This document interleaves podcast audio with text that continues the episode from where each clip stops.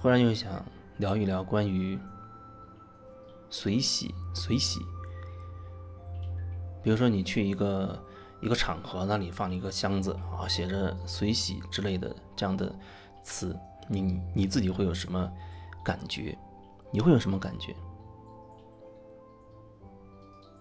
这随喜到底是什么意思呢？我想要表达的是，随喜，它最好不要变成一种随随意和随便的一种一种状态，它可能需要对应你内在那个当下的某种感受、某种感觉。这样的话，你找到了那个当下让你最舒服的、最流畅的那个点，然后你以这个点，如果要转化成钱的话，你觉得转化成多少钱这个数字？可以让你在那个点上达到一种平衡。哎，你觉得所谓给出这个数字，让我会觉得是很舒服、是很流畅的，我没有纠结。如果太少，你会觉得内疚，反而可能会觉得，哎呀，你自己会有一种嫌少或者亏欠的感觉。但是太多，你可能又有一种觉得有点过了，啊，好像不妥当、不甘心等等。那可能只有只有那么一个点，会让你觉得很平衡。哎，你觉得这个点拿出去了？很顺畅，这里面可能还会涉及到很多思想层面的观念。人往往他还想要找一个某一个标准作为一种参考，比如说，啊，你买玉石，你可能会大概了解一下什么品质的玉，这个市场的价格大概是多少。那你在看到一个没有标价的时候，你可能心中会以。以往的经验作为一个参考，评估一下，呃，这可能是多少钱？其他的商品可能也是这个样子。但是我要说的那种随喜的状态，没有没有所谓的任何参照，唯一你可以拿来参照的是当那个当时那个当下你内心的真实的感觉、真实的感受。有时候人会把很多种。很很混乱的、很复杂的各种各样的东西，有一些观念带来的感觉，还有啊一个东西本身带给你的感觉，还有可能乱七八糟的所有的东西变成一大团，然后你会认为哦这个就是关于这个东西的感觉。因为你喜欢一样东西，你喜欢一个物件、一个物品，先不谈它的价格，也不用附加任何你的观点、你的思想。你就只是单纯的看着，比如一块，呃，一块石头，一块水晶，那你会觉得很有感觉。一块或者说一块很奇怪的石头，你也从来没见过，所以你也无从参考它的价值价格，你就觉得很有感觉，很喜欢，爱不释手。在你没有任何参考作为标准价格参考的情况之下，你可能会觉得，哎，这一块石头，我觉得。如果要是以随喜的状态，可能我会觉得以多少钱作为标准，内心的感觉啊作为标准，觉得比如说两千块钱，你会觉得所谓花两千块钱，我也我很愿意把这块石头拿走，让让它变成我的，变成我的，我会很喜欢。那如果太少，可能我会觉得那跟这个石头。所谓我认为的那个价值，也不对等。我觉得它就值。你认为一个你值得的那个点，你值得的那个价格去付出，再多的话，你可能觉得对你而言不值了。所有的那所谓的标准，只能说针对你自己当时的那个感觉，当时的感觉来作为参考。然后你可能把这种感觉转化成金钱上的一个数字，来作为一个标准。这是这是。转化成金钱，这是其中的一种一种可能性。但是我说的随喜或许有更大的、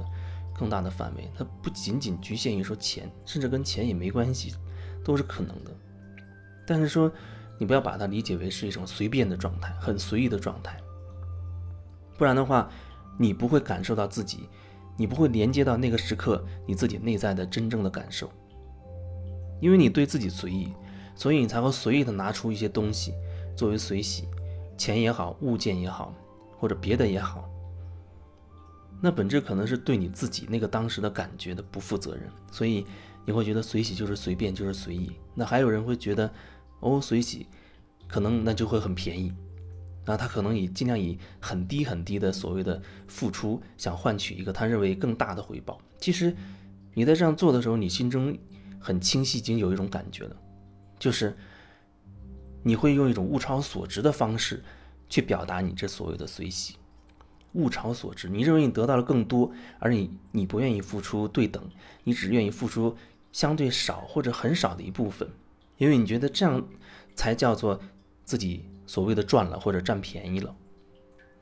但是这都不是我想要表达的那个叫做随喜的意义。你要以你当时内心的感受作为一个参考，要达到一种平衡，一种。相等对等的一种一种状态。你对一个东西很有感觉，就像说刚刚那块石头，然后后面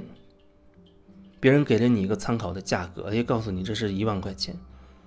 那么在这个价格出现那一刹那，你就不淡定了，你可能就会联想到好多东西。你对石头的感受是很好的，是是爱不释手的。可是石头。的那个价格，那个一万块钱的价格，让你产生了很不舒服的感觉，你会觉得太贵啊，自己没有钱，然后你又想到，哎呦，我怎么收入这么低啊？我可能还有各种贷款要还啊，是，然后然后就会想到，我我要很努力，我要更努力的赚更多的钱，才能买到自己真正喜欢的东西，然后就会意识到，哎呦，我这是很很匮乏的，等等等等。可是，无论你产生什么样的想法，哪怕是各种各样的恐惧啊、匮乏，你至少都要清楚，你对石头的感觉，那种那种爱不释手的欢喜、喜欢，它始终是那种感觉，它不会因为它外在的那个价格标签变了，而说你对它的感受也会变。之所以有时候你会觉得你对它的感觉变了，那是因为你把很多种东西混合在一起了。一种是你对这个石头本身的那种很欢喜的感觉，一种是那个价格标签引发了你对钱本身的恐惧、匮乏感，那种东西被激激发出来了。如果它很大，那可能瞬间就吞没了你对那块石头本身的欢喜，剩下的就只是就变成了呃，你开始冒出好多跟钱有关的思想啊，担心呐、纠结呀、匮乏呀等等。所以，至少你要能够先能够分得清楚，那那本身不是同一件事情，那不是同一件事情。你不能用一个东西的一种一种感觉，然后完全覆盖在另一种感觉上面。如果说你经常混合的一起，混合在一起，把这些东西没有办法分清楚的话，那你基本上会让感受很大的那个部分完全会压制覆盖的感受小的那一部分。如果以刚才的那个例子来看的话，就是你原本对钱就有很多很多很多的所谓的消极的看法啊，还有很多匮乏的想法，那东西很大，就会引发你很多不舒适的感觉，它可能一下子就完全覆盖了你那一点点的被激活出来的那一点点对那块石头的欢喜的啊很舒服的感觉，然后你就会觉得不舒服了啊，匮乏感就出来了。你就没有办法再分清楚了。如果你经常以这样的一个状态去对待所有的事物的话，那么匮乏就会不断的创创造出匮乏。你可能会在很多很多的事情当中都会发发现你是匮乏的。那样的话，你就可能更难去理清、去分清楚你对那这个那个事物本身的感觉，以及是哪一个线索出现了，才把那一大团匮乏感。恐惧感带出来，这可能真的需要有足够的觉察，你才能分得清晰。不然的话，你可以慢慢找到哦，原来对这个东西还是有很欢喜的、很享受的感觉的。就像有人喜欢乐器，喜欢唱歌，那你在唱歌的时候是很享受的。可是让你去卡拉 OK 听去唱歌的时候，你可能会很多想法冒出来了。觉得自己，呃，唱的还不够专业，哪里不够好，或者去卡拉 OK，呃，会花很多钱，那些东西就开始冒出来了。但是其实你一个人很安静的去去唱歌给自己听，啊，在那个过程当中，你可能依然会很很享受。它原本没有太多或者说原本就是两件事。但如果说你把它掺和在一起的话，你就会越来越难以分清楚。那在很多事物上都会表现出来。所以，或许你需要更多的觉察，去觉察。你要分得清楚，你对这整个事物可能会有很多复杂的感受。单纯对这个事物本身的，比如喜欢喝茶，啊，一壶好茶泡出来，哦，你觉得喝一口喝进去，觉得沁人心脾，非常的舒服，很享受。然后那个茶可能高昂的价格，好几千块钱一斤，让你就会觉得匮乏感。茶壶很漂亮，你拿在手里把玩，哦，很舒服，很润泽。可是，一把茶壶你一看，可能要上万，你又会那个匮乏感可能又出来了。但是那个匮乏感是一方面，而茶壶本身带给你来的那种润泽，让你很舒适的感觉，它也存在。如果你总是把它混为一谈，那就会很麻烦。所以你要渐渐的让自己对事物本身纯粹的那个感觉也能够出来，特别是能带给你享受的，啊，能带给你热热爱的、喜欢的那种感觉，要把它激发出来，这样它在你生活当中。的那种喜欢的、享受的感觉，才会让你在生活点滴当中一点点会发现。你会发现，哦，原来生活当中还是可以找到很多可以激发自己那种很享受、很舒适的感觉的一些事物，哪怕哪怕很小，哪怕是很小，可能只是做一个简单的皮蛋瘦肉粥，或者更简单，就是煮白米粥，但是。你在喝它的时候，可能那种感觉它就会给你带出来。